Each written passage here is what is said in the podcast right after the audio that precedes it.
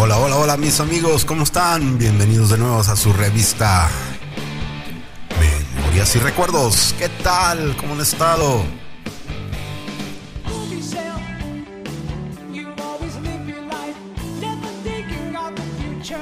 Saludos, saludos, espero que todos estén bien, se estén cuidando. Cuídense mucho ya que este ambiente está cambiando, lo vuelvo a repetir, está cambiando tanto que ni se imaginan tanto cambios que hay. Por eso estamos cambiando de salud, de actitud y de pensamientos. Cuídense mucho.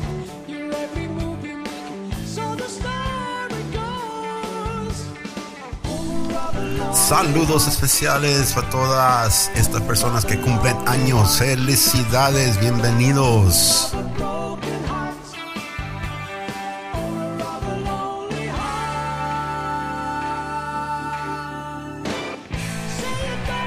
Memorias y Recuerdos, una revista para recordar, platicar y conversar y tener buenas vibras.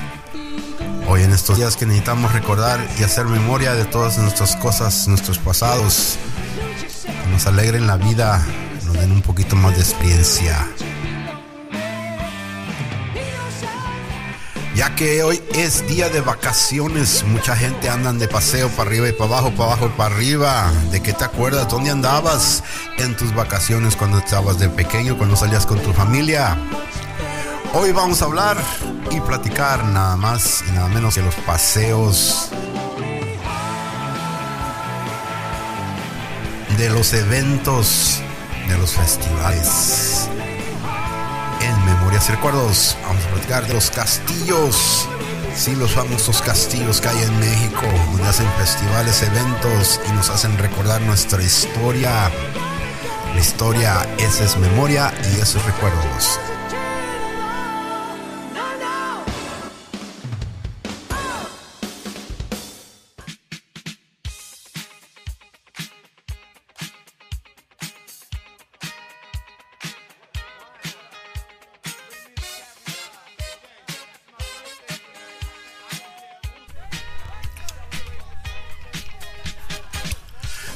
Amigos, felicidades. ¿Cómo están? ¿Ya andan de vacaciones o los dejan salir o no los dejan salir? Ay, vamos a hacer memorias acerca de nuestras vacaciones y nuestros paseos, a ver si podemos reconstruir un poquito de buenas vibras, ¿verdad? Vamos a platicar acerca de los más famosos castillos que hay en México. Para mucha gente que es de México y conoce México, el castillo más famoso que se encuentra en México es el castillo de Chapultepec. El castillo de Chapultepec es un inmerso en el bosque Chapultepec que lo mandó a construir el virrey Bernardo de Galvez y Madrid. Desde su construcción en el siglo XVIII llegó a ser casa de verano para el virrey y almacén de pólvora. En 1841 se convirtió en academia militar. Además fue la residencia oficial del emperador Maximiliano de, 1900, de 1864 a 1867 y de los presidentes país entre 1884 1935 y finalmente en 1944 se convirtió en la sede del Museo Nacional de Historia y continúa así en la actualidad. Para las personas que no han visitado el castillo de Chapultepec, les voy a contar que es algo interesante ya que hay muchas historias, hay muchos eventos, uh, cada día se encuentran cosas diferentes, ahí les diré, uh, y también la reconstrucción y el mantenimiento en veces es imposible de mantenerlo ya que los cambios hacen imposible en vez de las cosas. Así es que les recomiendo, si algún día tengan tiempo de ir a visitar a México y cuando vayan a México, uno de sus lugares sería el Castillo de Chapultepec.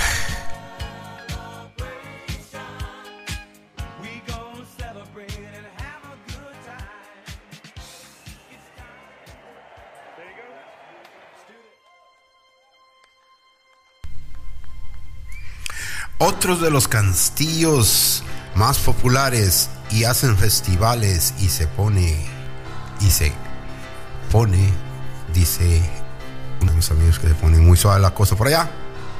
Es el castillo de Santa Cecilia, el terreno de castillo de Santa Cecilia en la colonia San Javier de la ciudad de Guanajuato. Pertenecía a una finca donde antaños trabajaban cientos de personas para un virrey de la época colonial.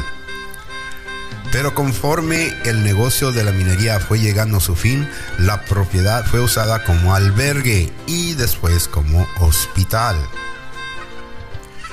Fue hasta 1951 que Manuel Quesada Brandi adquirió el terreno con la única finalidad de emprender la construcción de un hotel con aspecto de castigo, de castillo medieval bajo el nombre de Santa Cecilia retornado de una de las minas abandonadas cerca de la finca, Santa Cecilia es un hotel que se ubica a 10 minutos del centro de Guanajuato, Santa Cecilia, Guanajuato, y tiene todo el aspecto de un castillo medieval. Es muy recomendado, es arquitectura, es historia, la decoración cuenta con muchos lujos de moderno, es ideal para poder pasar la noche como todo miembro de la Real ahí te vas a sentir como príncipe y rey.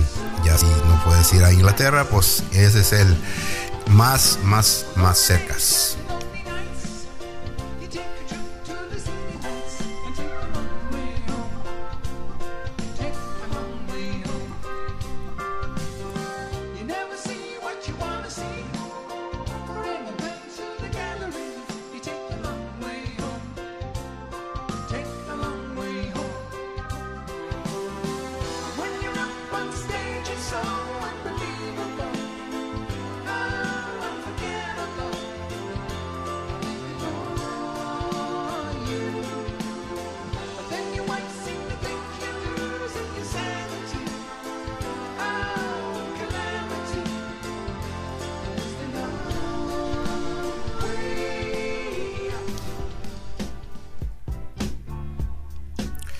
Claro que sí, y también continuamos con el siguiente castillo.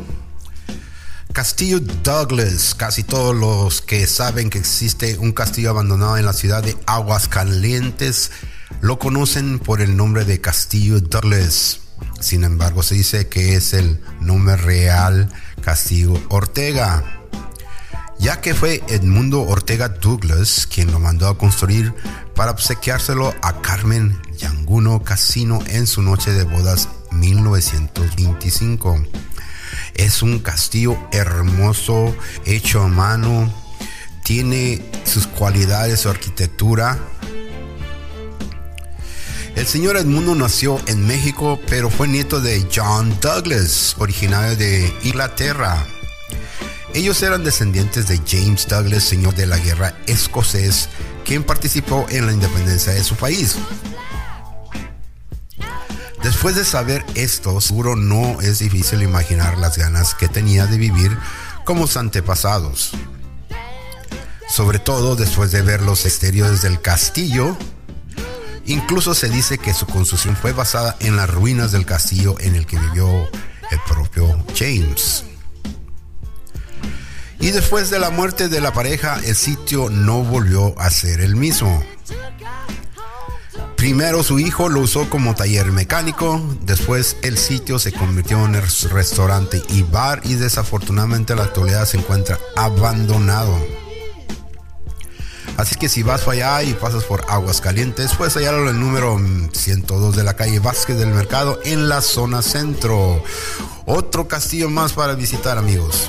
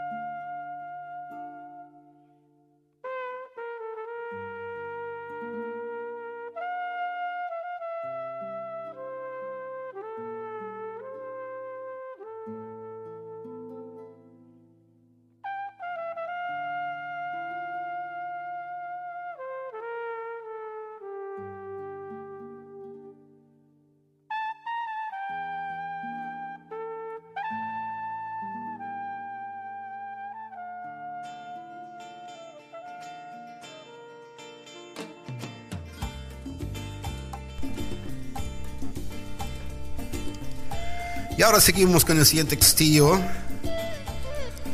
Fortaleza de San Carlos de Perrote o Castillo de Perrote.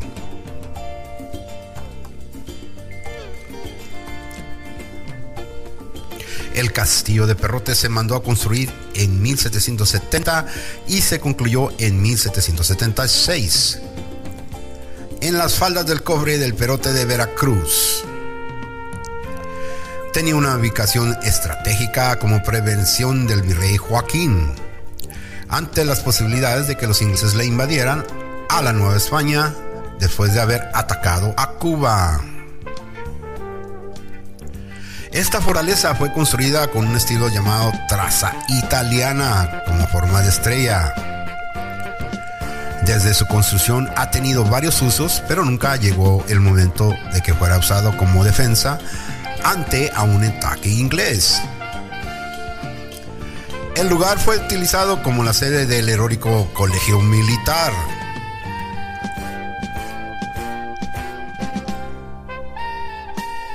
También fue prisión de extranjeros en la guerra contra Estados Unidos 1846 a 1848. Y al finalizar la Segunda Guerra Mundial se usó como campo de detención para alemanes y italianos.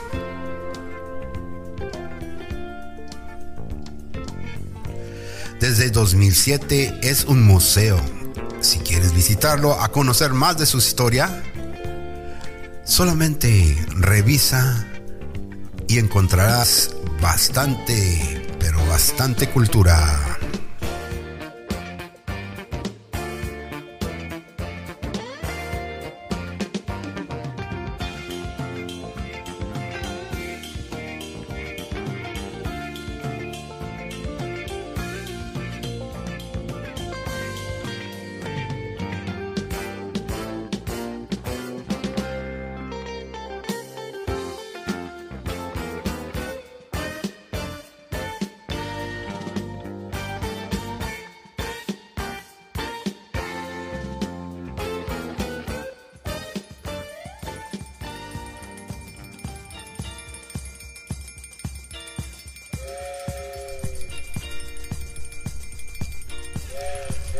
Y ahora tenemos el castillo Gildo.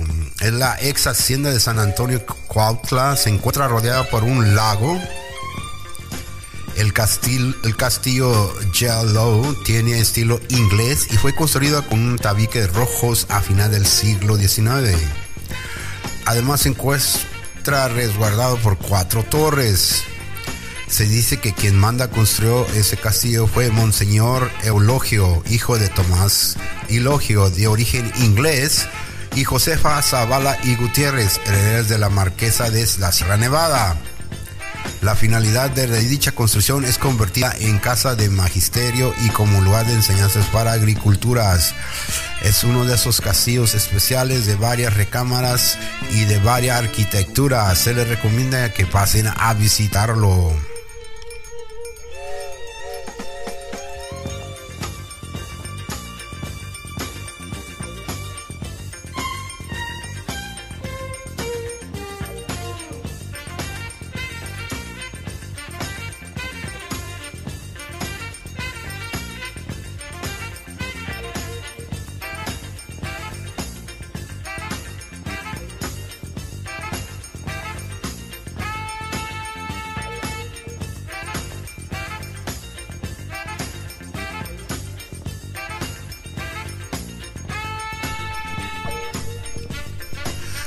Cuando uno va de visita también hay que tomar en cuenta que aparte de los castillos que hay alrededor casi todos los estados, también se encuentran monumentos especiales que han sido erectos de hace siglos atrás.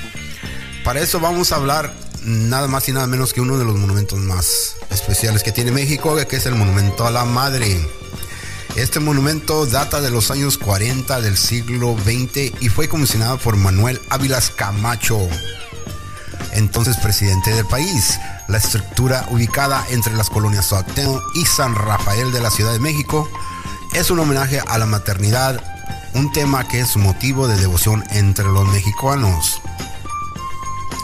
Y otro de los monumentos ya nuevos se llama el Faro del Comercio. Faro del Comercio es un emblema del skyline de Monterrey.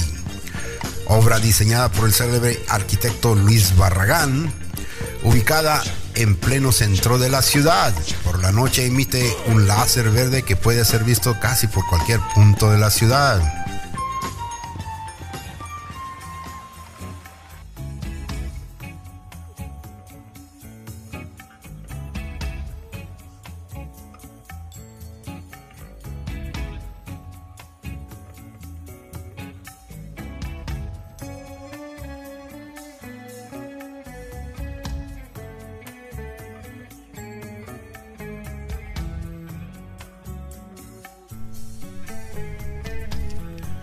Así también como podemos describir que hay el monumento a los niños héroes. Los niños héroes es una historia, es algo que siempre ha sido la historia más popular, ya que se trata de una de las grandes tragedias que se dio en la guerra. Por eso es difícil de tener memoria y acordarse de algo tan la gente, pero es historia y nada más que ya es el monumento a los neoceres. Este blanco monumento funciona como puerta de entrada a Chapultepec y conmemora uno de los episodios más famosos de la historia de México.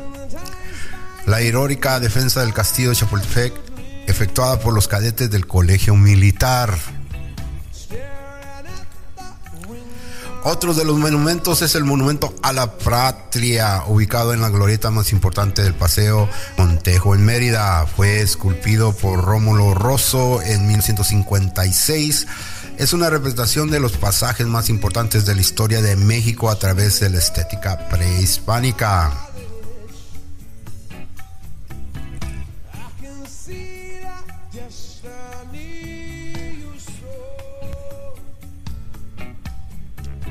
Otros de los monumentos de México, el miclicio a Juárez, son tan reconocibles a primera vista como este. Se encuentra sobre la avenida Juárez y forma parte de la Alameda Central del Distrito Federal.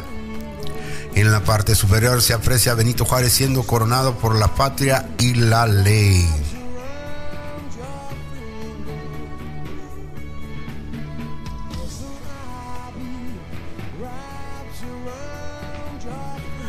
Como a 22 metros de altura, Cristo de las Noas se trata del segundo Cristo más grande del latinoamericano.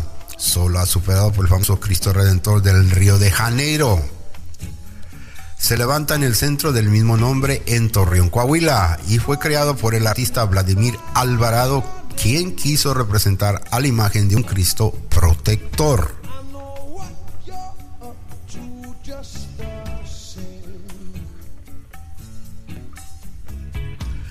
Portal Maya es el más reciente en la lista, apenas fue inaugurado en el 2012 y ahora ya significa para conmemorar el inicio de la nueva etapa del calendario Maya.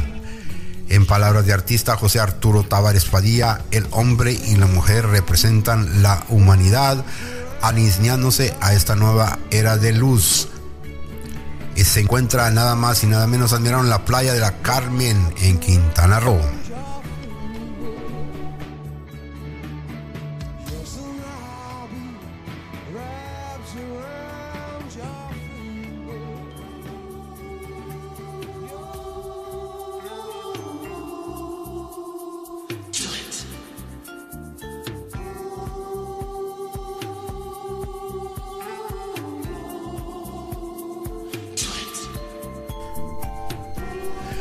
Estela de la Luz. Más allá de la controversia en torno a su construcción, es evidente que esa estructura ha dotado a la Ciudad de México. Es un monumento digno del siglo XXI. Los paneles luminosos están hechos de cuarzo y pueden ser programados para formar diferentes patrones y figuras.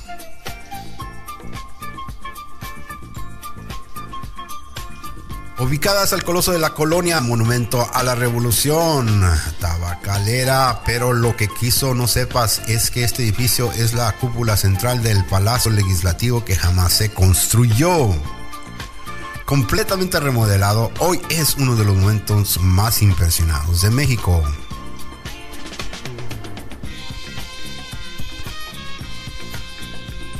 Un ángel, el ángel Claro, el ángel de la independencia, monumento mexicano por excelencia.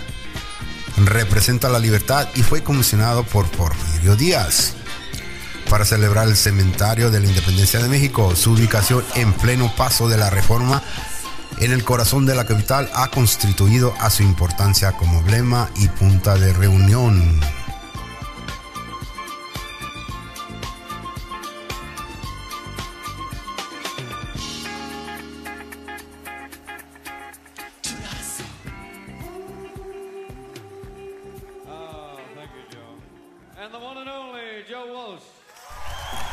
Casa de Azulejos, Casa de Azulejos, así se llama esta famosa casa que se encuentra en México. Es emblemática de Madero, calle de Madero, la Casa de los Azulejos. Esta edificación es uno de los patrimonios históricos de la época colonial que aún conserva la capital. Los primeros propietarios del lugar fueron los condes del Valle de Orizaba, quienes instalaron una fachada de carga de azulejos que denominaron en el Palacio Azul. Luego continuamos con el más famoso Castillo de las Brujas. Es en la esquina del Río de Janeiro y Durango frente a la Plaza Anónima de la Colonia Roma. Brujas por la formado del tejado sobre sus esquinas, el cual termina un pico y se asemeja a la cara de una bruja. La construcción es obra de arquitecto Pichón y data de 1908. La casa posee una leyenda que dice que es una hechicera conocida como Bárbara Guerrero. Era consultada para personajes famosos.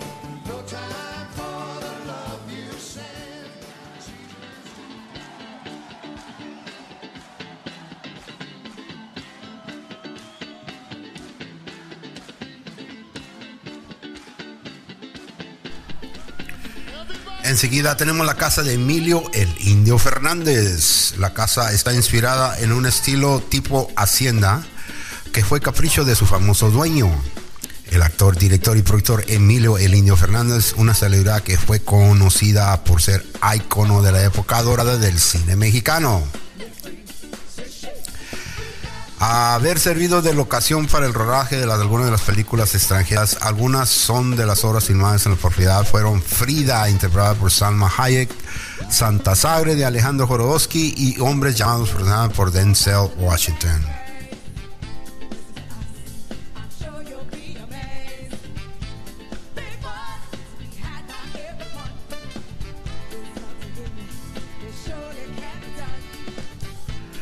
Casa de Luis Barragán. La casa célebres no se caracterizan por ser propietarios, fueran pensadores, políticos o actores.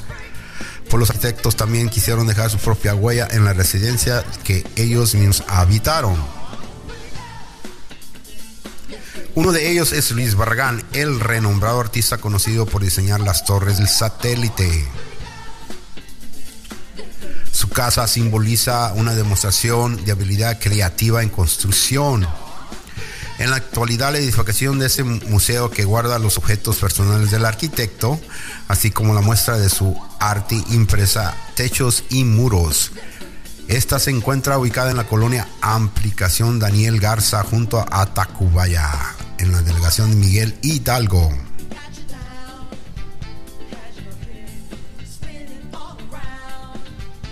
Casa de Caracol. Esta es una de las casas que no necesitan ser propiedades de ningún dueño o famoso. Tener una leyenda negra que la persiga a su curiosidad y bella arquitectura son de las razones por las que miles de turistas visitan cada año. Este inmueble se encuentra en la parte del sur, junto a la carretera que rodea Islas Mujeres en Quintana Roo. En los años 90 el arquitecto Eduardo Campo llegó a la isla y construyó esta casa para él y su esposa. Más adelante agregó una extensión para su hermano, el pintor Octavio Ocampo. Motivo por la cual la residencia se transformó en un conjunto Incluye hermosos jardines, una alberca, vista al mar Caribe. La casa está ocupada por Octavio en periodos cortos, aunque el resto del año se renta a turistas.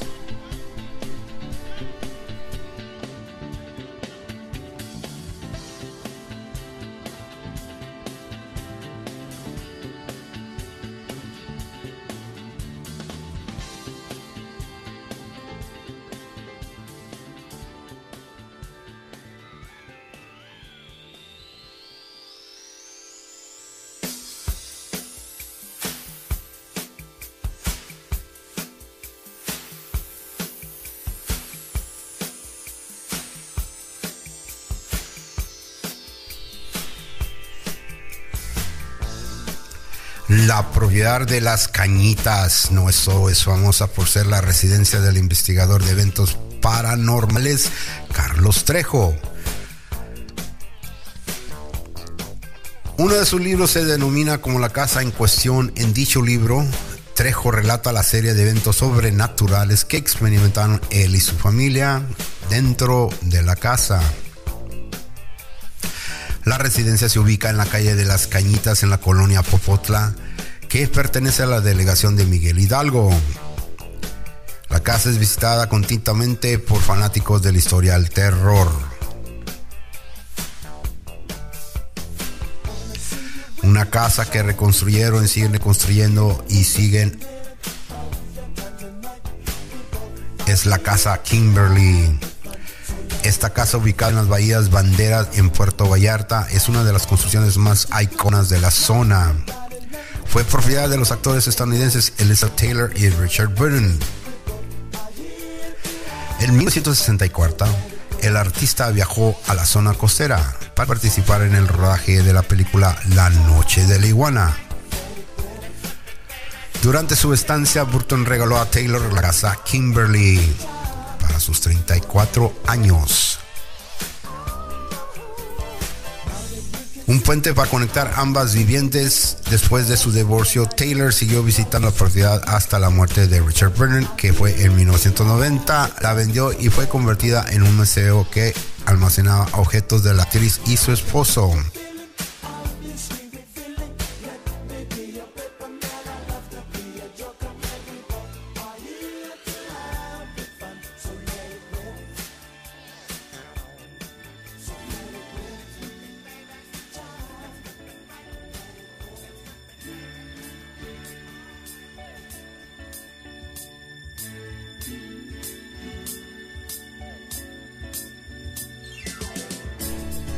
Así es amigos, espero que les haya gustado un poquito de la información. Así es que hay muchos lugares para visitar y entretenerse.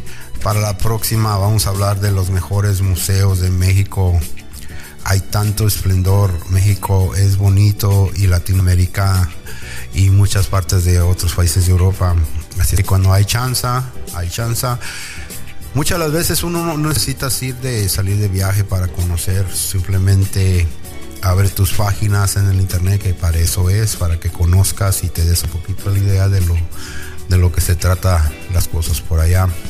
En Memorias se recuerdo hacemos memorias todos los santos días y ojalá que cuando hagas una memoria hagas una buena vibra para que cuando lo recuerdes te sientas feliz y tranquilo de todo lo que sucede alrededor de ti.